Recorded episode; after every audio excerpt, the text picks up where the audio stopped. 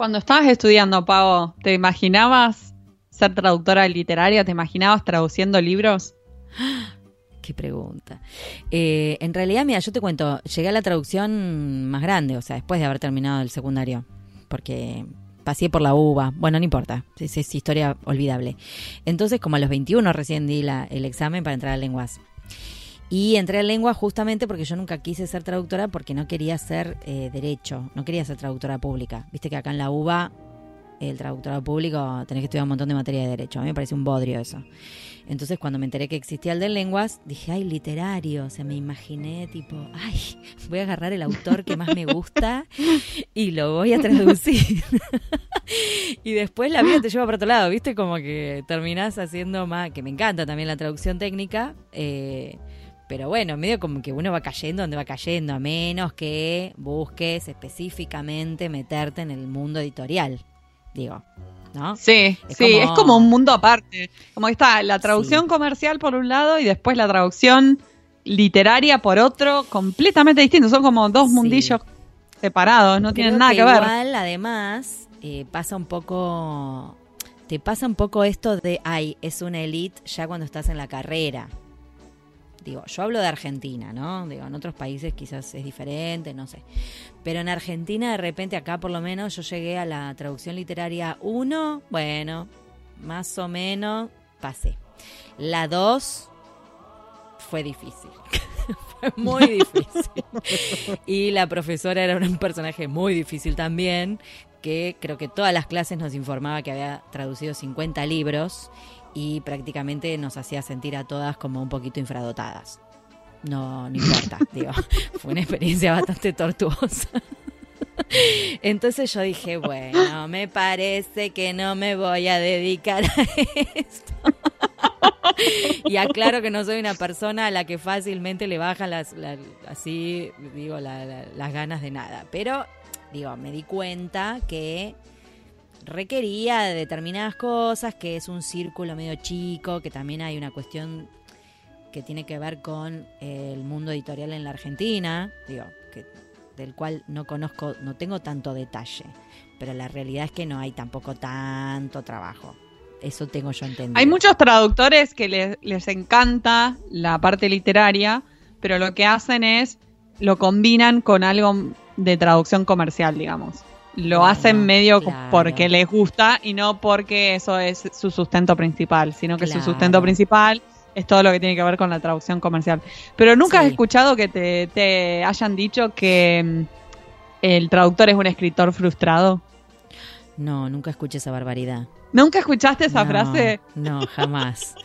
La verdad que no. Un montón de veces lo escuché, que dicen, no, el traductor es hay gente para. En realidad es un escritor frustrado. que, sí, no, hay gente que ha venido a este mundo para bajarle la onda a las cosas. O sea, no. ¿Por qué? ¿Qué, qué, qué cosa? No, nunca lo escuché. Y, más, y mira, te digo más. Yo soy como medio fan de un, auto, un escritor argentino y hace muchos años me lo crucé en el gimnasio. O sea, uno no esperaría ver en un gimnasio Megatlón un escritor, no sé por qué, pero es como que uno parece que no, los, no las combinara las dos cosas, ¿entendés? Y hasta me costó darme cuenta quién era. Cuando me di cuenta quién era, me le paré al lado como una groupie, tipo, te quiero saludar. y lo primero que le dije fue que era traductora, ¿no? Y el chabón me, bueno, nada, ay, me encanta, me dijo, yo hablo siempre con mis traductores porque por ahí me llaman, no sé, de Polonia, porque no entienden alguna referencia. Y me encantó todo eso.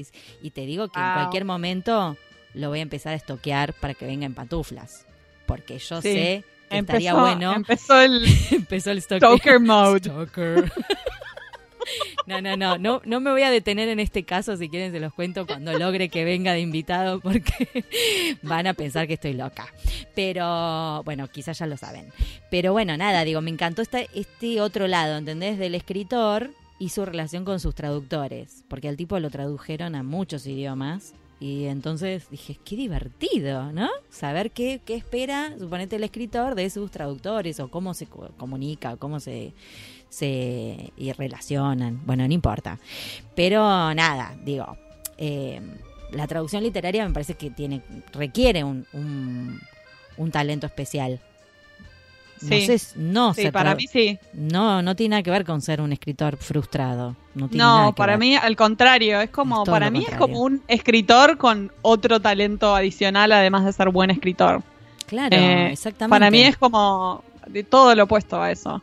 Sí. Eh, y hoy tenemos el lujo de entrevistar a Pilar Ramírez Trello, que es una traductora literaria y ha traducido libros muy famosos, entre ellos la saga de los Juegos del Hambre. Ay, sí, no, no, no. Es como re celebrity para mí. Yo te Sí. digo, la verdad. Es es re celebrity, es re celebrity, porque cuando cuántas veces uno conoce el traductor, o sea, puede hablar con el traductor de una saga de libros famosa. Está re bueno. Solo en Nerds. pantuflas. Hay un, Solo nerd, hay un nerd pantuflas. attack. Yo tuve toda la semana mirando las películas, eh, revisando Wikipedia, eh, no sé, viendo toda la eh, universo de los Juegos del Hambre, vocabulario de los Juegos del Hambre. Así me la pasé en Google toda la semana como una chiflada. y lo más gracioso Nerd es que hay gente que hace eso. o sea que existe todo eso en la internet. Me vuelve loca, me vuelve loca. Este, así que sí, es una invitada muy, muy, muy simpática y es muy divertido conocer un poco más sobre su trabajo. Con ustedes, Pilar Ramírez Trello.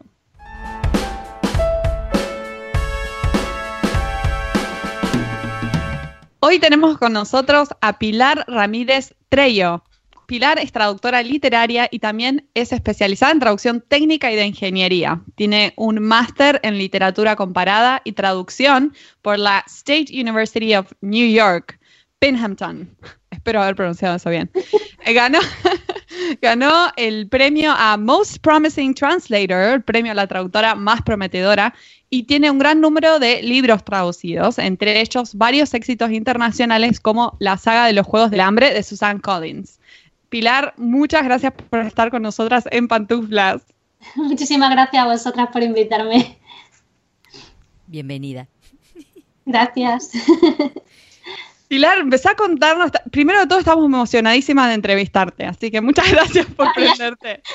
Yo estoy un poco nerviosa, así que una tontería. No, Perdona. no, no te pongas nerviosa, un relájate porque ya Ay, te yo- digo, el podcast es muy relajado y Vale. La, a- la idea es divertirnos. yo te iba a decir que eras una celebrity, pero no te quiero poner más nerviosa. Por favor, no. ¿Qué va, qué va? Bien. Bueno, Pilar, yo quiero empezar preguntándote cómo fue que descubriste tu pasión por la traducción literaria, porque tuviste mucha experiencia como traductora técnica también. Que. ¿Cómo fue que nació lo de, de la parte literaria? Bueno, en realidad mi objetivo siempre había sido dedicarme a la traducción literaria. Eh, como a mí lo que me gustaba hacer desde chica era leer y escribir, pues cuando llegó la hora de elegir una carrera, eh, seguía siendo lo único que me gustaba hacer. y ya un poco por eliminación dije, ¿cómo me puedo yo dedicar a leer y escribir? Y si- como sabía un poquito de inglés, pues, pues al final hice traducción. Pero siempre con la idea de traducir libros. Y cuando salí de, de la facultad, eh, como no teníamos la especialidad de literatura, de traducción literaria, eh, me fui a Estados Unidos a estudiar este máster en traducción literaria, en literatura comparada de traducción literaria. Y cuando volví, pues empecé a echar currículum por todas partes y lo que primero empezaron a llamarme fueron agencias de traducción y otro tipo de cosas, así que empecé a traducir eso. Y siempre enviando currículum a, a editoriales durante todo este tiempo. Hasta que al final una se decidió hacerme caso y me envió mi primer libro y ahí ya, ya empecé. O sea que siempre haya sido mi objetivo. Lo otro fue, pues, mientras tanto, ¿no? Por, por también coger experiencia, porque traducir está bien, traduzcan lo que traduzca. Claro. Así que por eso fue. O sea que para llegar a las editoriales tuviste que como empapelarlas con tu currículum hasta que alguien decidió darte la oportunidad. ¿Quién fue? Bueno, no digo que digas la editorial, pero por lo menos, ¿cuál fue el primer libro que llegó a tus manos? Uy, el primer libro, ¿cuál fue? Fue una editorial que, bueno, la Factoría de Idea, que traducía, o sea, que publicaba sobre todo manuales de rol y literatura de género. Ajá. Y entonces empecé con un manual de rol. Y, mm, luego, en cuanto pude salir de allí, porque en aquel momento yo no conocía ningún traductor literario, entonces no sabía cuál era, cómo se hacía aquello, ¿no? Yo me dijeron, te pagamos esto y lo haces y lo entregas y ya. Y yo, pues vaya, estupendo, genial. Pero luego ya me enteré que había que hacer un contrato, que la tarifa que me pagaban era una porquería.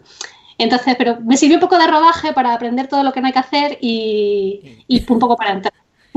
¿Y cómo fue el proceso? ¿Te enviaron una especie de, prueba de traducción o, eh, tuviste que había una especie de prueba, o sea, para que ellos vean cómo era tu, soltura con la traducción literaria o cómo, cómo fue eso? Pues luego me enteré que esta gente solía hacer prueba, pero a mí yo no sé si fue porque venía en mi currículum lo del máster en traducción literaria, no me hicieron prueba ninguna me mandaron directamente el primer manual, yo se lo traduje, todo bien, me lo pagaron y ya está. Hice como tres, creo que tres manuales de rol y luego ya me mandaron la primera novela. Ah, bien, bien. Está buena. O, sea, Mari. Perdón, no, porque en la traducción, nosotros, tanto Paula como yo, trabajamos en todo lo que es la traducción comercial. Y es muy común que clientes nuevos te pidan un sample, una, un test de traducción, digamos, que en general suele ser algo breve, entre 300, 500 palabras. Y bueno, como que quieren ver que podés hacer lo que decís hacer. ¿Eso es común en la traducción literaria? ¿Que, que pidan una especie de sample tuyo? ¿Cómo se manejan? También, también se suele hacer lo que pasa, depende de la editorial. Hay editoriales que cuando ven que ya tienen muchos libros traducidos, no ven necesario enviarte una prueba, directamente te envían el libro o te proponen un libro.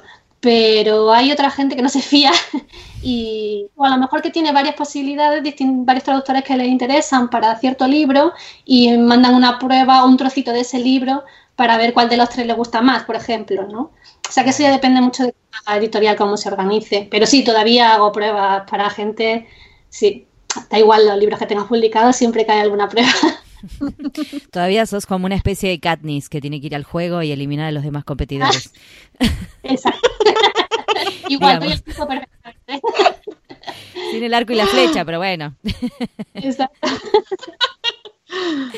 Bueno, me imagino hablando de Katniss, ¿no? Eh, has hecho libros de, ciencia ficción, de fantasía, que tienen a veces palabras inventadas o, bueno, mundos inventados. ¿Cómo, ¿Cómo fue ese proceso? O sea, en el libro de los Juegos del Hambre sabemos que tuviste que, o no sé si fue de parte tuya o eso venía de parte de la editorial o, o de qué manera se armó, nos interesaría saber cómo fue el proceso. Pero hubo palabras como sinsajo, charlajo, rastrevípula, todas esas palabras inventadas de los libros eh, que se hicieron súper famosas. Ahora uno busca esas palabras y eh, tienen, eh, aparecen en las Wikipedias del libro y se usan en un montón de otros, de otros contextos. Sí, es muy extraño cuando lo veo por ahí. Fue muy extraño la primera vez que lo vi en el cine cuando salió la primera película y lo vi en el cine fue como una sensación un poco rara. A lo mejor la gente que traduce audiovisual está más acostumbrada a oír lo que, lo que traduce, ¿no? En pantalla grande, pero para mí fue muy emocionante. claro, sí. Hombre, cuando al proceso, mm, en realidad, em, esa es la parte bonita que tiene la traducción de género, ¿no? De ciencia ficción, de fantasía esa parte de imaginación, ¿no? A mí nunca me suelen decir la editorial, esto tienes que hacerlo de tal manera o tienes que utilizar tal término, me dejan, la editorial me dejan libertad. Suelen hacerlo con, yo creo que con todo el mundo, sí. Y, pero básicamente el proceso, porque lo primero es averiguar si la palabra que tienes delante eh, se la ha inventado el autor o no. Cuando estás hablando de ciencia ficción, muchas veces se tocan terminologías muy distintas, terminología de mejor campos que tú no tienes ni idea, ¿no? Entonces primero tienes que averiguar si lo que estás leyendo es, real, es algo real que existe, ¿no? Una teoría física o lo que sea que existe, o algo que se está inventando el autor. Y ese es el primer paso a la hora de, enfrentarse a eso. Y una vez que ya sabes que, realmente no existe, se lo ha inventado el autor o la autora, pues mm, es un poco averiguar cómo ha llegado esa persona a inventarse esa palabra, porque normalmente no sale de la nada, sino que hay un proceso ahí detrás, ¿no? Porque suena parecido a algo que sí existe, porque se compone de varias palabras que sí existen, siempre hay Claro, claro. Así que en el caso de, los Juegos del Hambre, pues el charlajo viene del original que es Jabber Jay, ¿no? Jabber del verbo este de parlotear y tal, y Jay, que es un pájaro de verdad, que se llama arrendajo o azulejo, ¿no? Una vez que ya tiene esa palabra ah. descompuesta, y, sabe de dónde viene, pues empieza a hacer combinaciones y a darle vueltas, distintas opciones hasta que te sale algo que te suena en español también como pájaro, ¿no? Y que tiene que ver con, el, con la historia, ¿no? Y en este caso al final fue charlar y arrendajo, charlajo. Se fue, una, fue más o menos el proceso. Y, y, el sinsajo salió de ahí, que era entre Mockingbird y Jabberjay. Mezclan los dos, en inglés salía Mockingjay y en español pues, al final fue Sinsonte, que es el pájaro de Mockingbird, y Charlajo, pues al final salió Sinsajo. Después de darle muchas vueltas, consultarlo con los colegas, hacer storming, esto suena pájaro, no suena pájaro, así fue más o menos.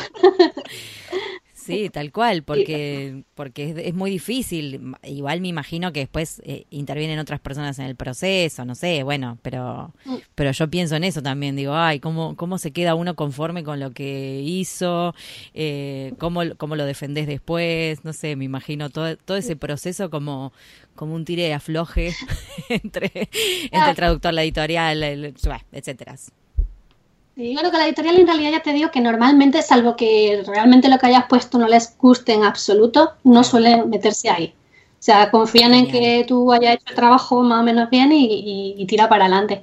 Pero claro, Perdón, Pilar, ¿y las consultas las haces con el editor, digamos, trabajan tipo team en ese sentido, así con un equipo o, o no? No, normalmente, salvo que haya alguna duda así más gorda que tengas que consultarla con, con, el editor, no suele haber. Ellos te mandan, tú si tienes alguna duda se las mandas, pero no, normalmente lo haces tú todo, lo envías y con alguna dudilla y ya está. Normalmente eres tú. Y luego pasa por un corrector, claro. Claro, claro, claro. A mí, a mí me da como un poco de intriga, pero esto es, de pura chusma, de pura charlajo, digamos, que charlajo, de pura charlaja que soy, este, que es que si, por ejemplo, cuando te llegó el primer libro de la saga, yo no, no conozco la saga completa, no sé cómo, cómo salió, la verdad, esto es ignorancia pura. Digo, salió el primer libro y te llegó el primer libro, o ya cuando llegó a tus manos ya era una saga que pintaba, que pintaba famosa. ¿Se entiende? No, yo cuando... Sí, se entiende.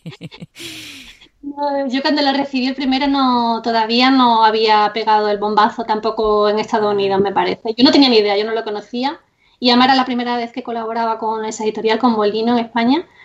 Y, no me lo imaginaba en absoluto. no tenía ni idea. Ah, o sea que fue una Digamos, digamos que Jennifer Lawrence no, no había sido elegida como la actriz de, las películas todavía. No pasaba nada todavía.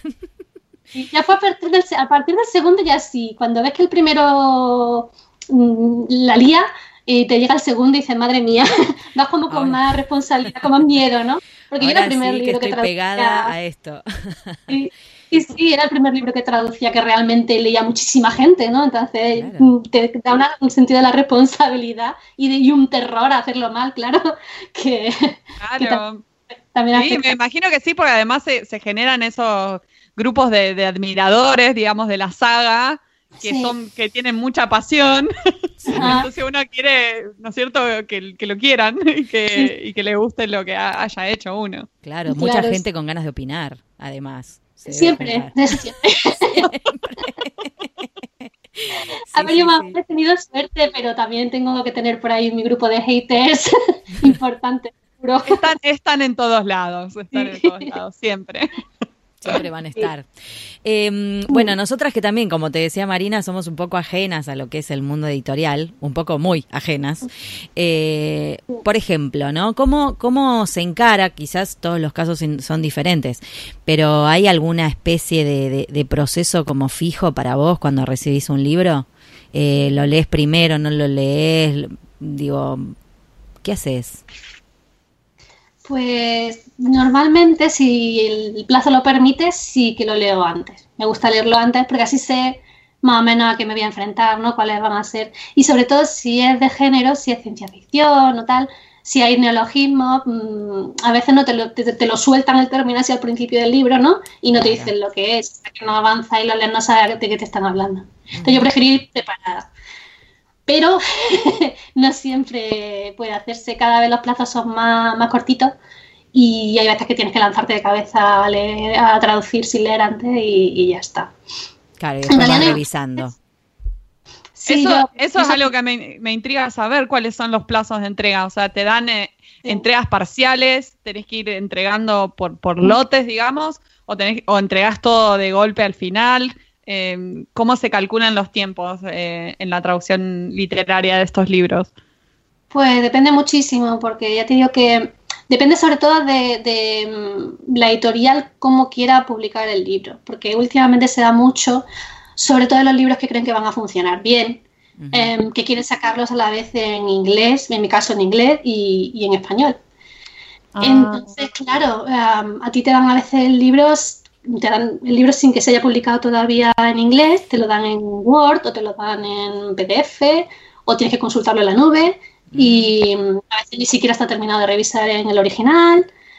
Y normalmente los plazos ahí son de infarto porque para que salga todo a la vez, claro, es como tienes que ir corriendo, corriendo, corriendo, ¿no? Y a veces incluso hay que compartir con compañeros porque no hay manera de que llegue sola persona a eso, ¿no? Y luego hay otros libros más, digamos, más normalitos u otras editoriales que se lo organizan de otra manera. Claro. y te dan plazos más holgados, normales y humanos. Entonces, pues yo qué sé. Eh. Lo ideal es traducir a lo mejor unas 10 páginas al día, que es como lo suyo, ¿no? Que no sé, en palabras, a lo mejor son 3.000, alrededor de las 3.000 palabras, quizás. Me llama la atención que es mucho, porque 3.000 palabras por día en una traducción literaria donde uno tiene que realmente reescribir y que, y que y están transmitiendo eh, el estilo del, escritor y, y, demás, como me parece un, gran desafío, 3.000 personas por día.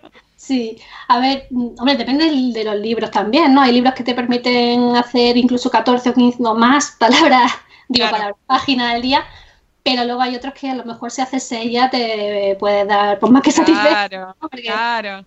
Y todo depende también mucho de, ya te digo, de los plazos que imponen, porque normalmente tú puedes mm, decir, pues puedes terminarlo para tal fecha, pero cada vez más por lo general la fecha tiene impuesta por la editorial.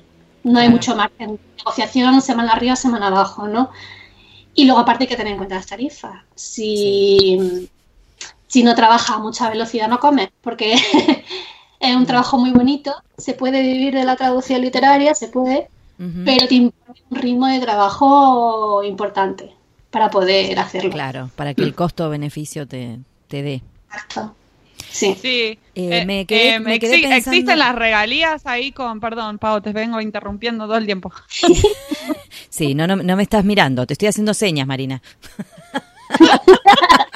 estamos por Skype, chicos, este, oyentes, podcast, escuchas, estamos por Skype, entonces a veces hay delay. Bueno, ¿qué le vamos a hacer? La globalización tiene sus partes negativas.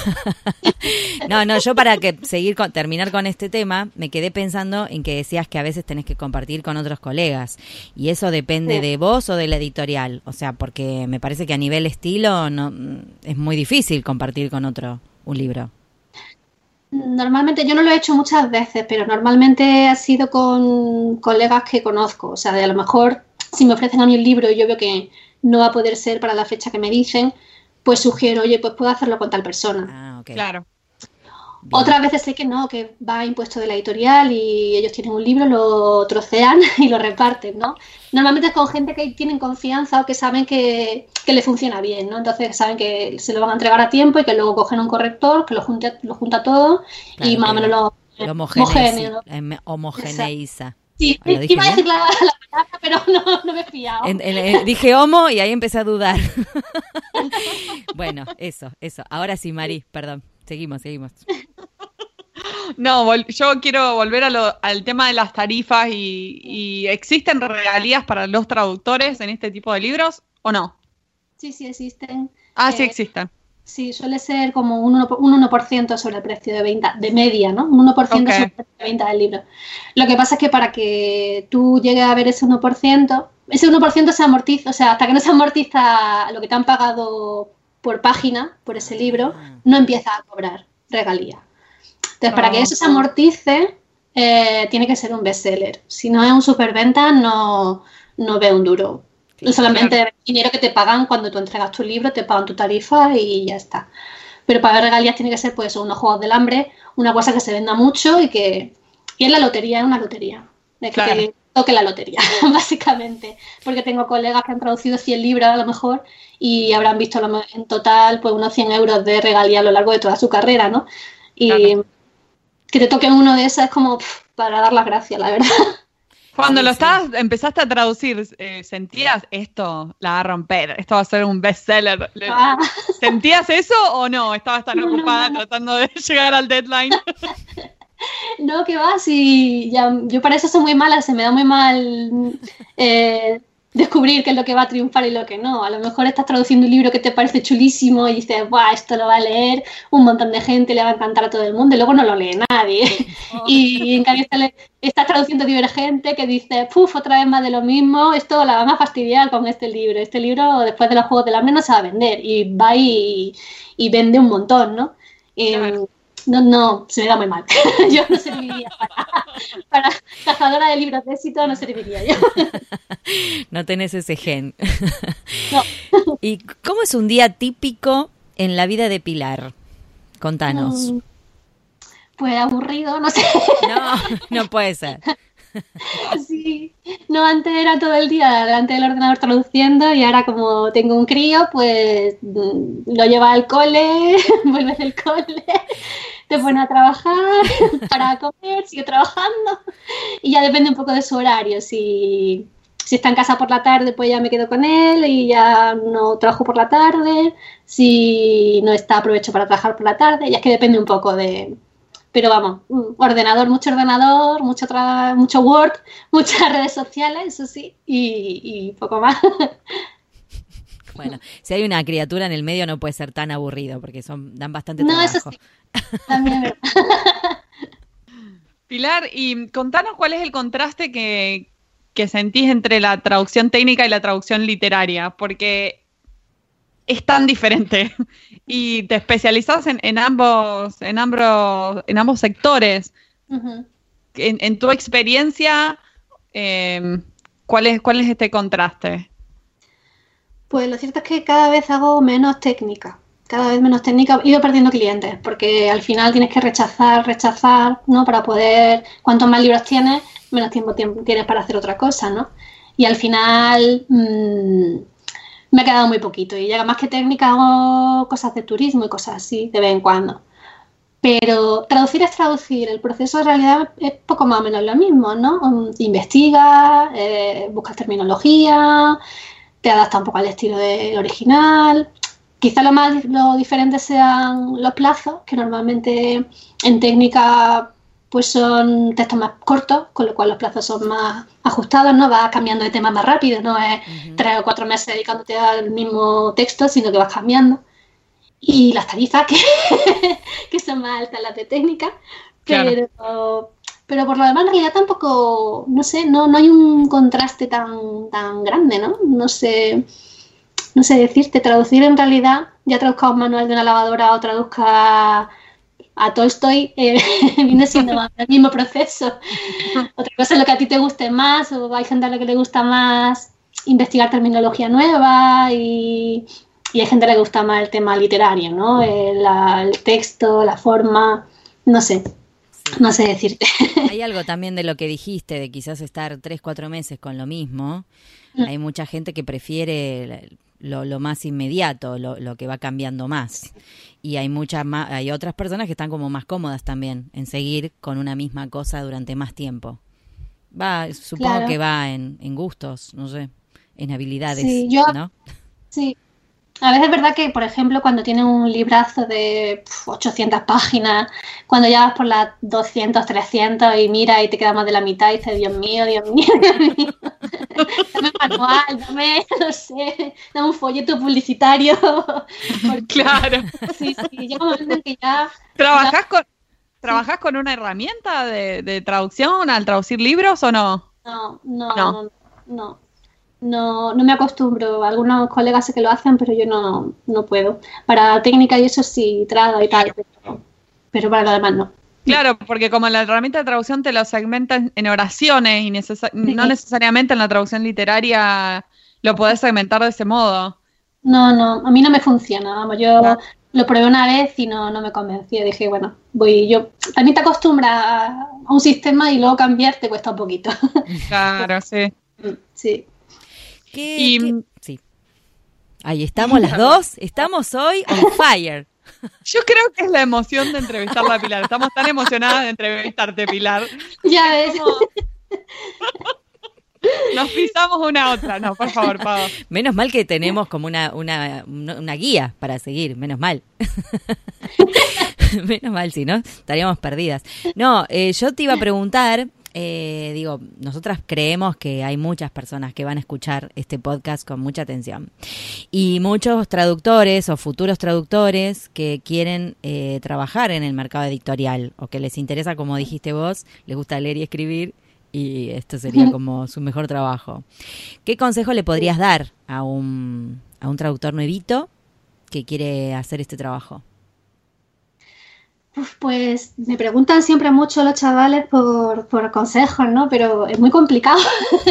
Em, yo sobre todo les digo que, se pongan en contacto, que, que, hagan redes de contactos, que conozcan a otros colegas, que se muevan por donde se mueven los demás traductores, si hay congresos, si hay, mm, yo qué sé, simplemente reuniones para tomar café en su ciudad, lo que sea. Porque gran parte del trabajo, aparte de ser muy, muy cabezota, y mandar millones de currículum a todas las editoriales, eh, es conocer gente. Entonces al final siempre hay un colega que por cualquier motivo no puede aceptar un trabajo y se acuerda de ti, te llama y al final haces tú ese trabajo, ¿no? O, sabe que en cierta editorial están buscando gente en ese momento y te avisa y tú ah, te pones en contacto con la editorial y entonces te pueden, te pueden enviar un libro. O sea que sobre todo es conocer a otros traductores y tener redes de contacto y moverte, moverte donde se mueven los traductores. Las redes sociales también ayudan un montón, cuando no puedes tampoco moverte de tu casa. Em, Twitter, Facebook, lo que sea, em, siempre hay mucho movimiento. Y aparte de eso, pues leer mucho, lo que se suele decir, leer mucho, traducir mucho, aunque no sea literatura, porque traducir es traducir, ya te digo, así que mm, todo viene bien como experiencia. Y bueno, no sé qué más. Em, genial. Me encanta el consejo que das porque hablamos mucho nosotras aquí en Pantuflas de la importancia de pertenecer a una asociación y de, eh, donar uno un poco su tiempo en, lo que es la profesión de la traducción y, hacer conexiones de ese modo. Eh, en mi experiencia también un montón de trabajo me llega de colegas, de colegas que conozco. Eh, es para mí también una de las herramientas de networking más, más efectiva. Sí. Y ahora te voy a hacer una pregunta un poco filosófica, Pilar. Em, cada uno tiene su propia definición, ¿no? De lo que es em, el éxito en la vida, ¿no?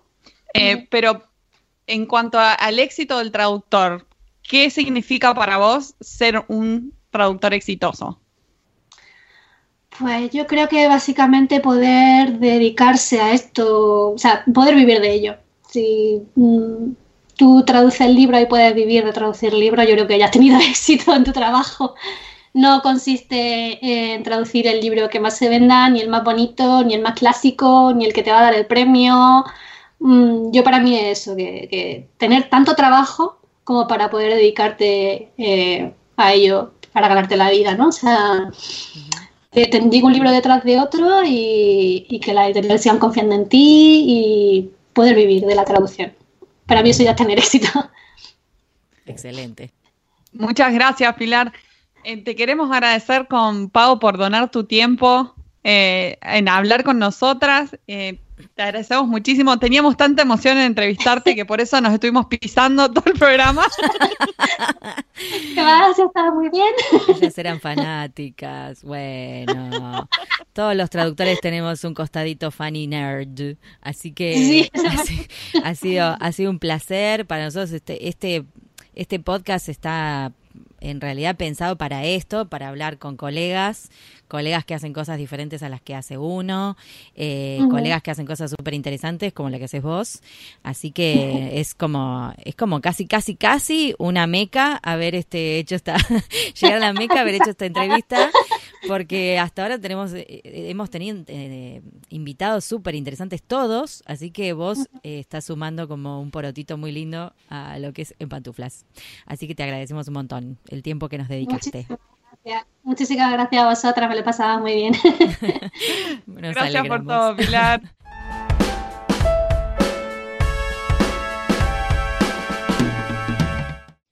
Y ahora con ustedes, el momento catártico del programa. Los invitamos a escuchar al traductor karaoke.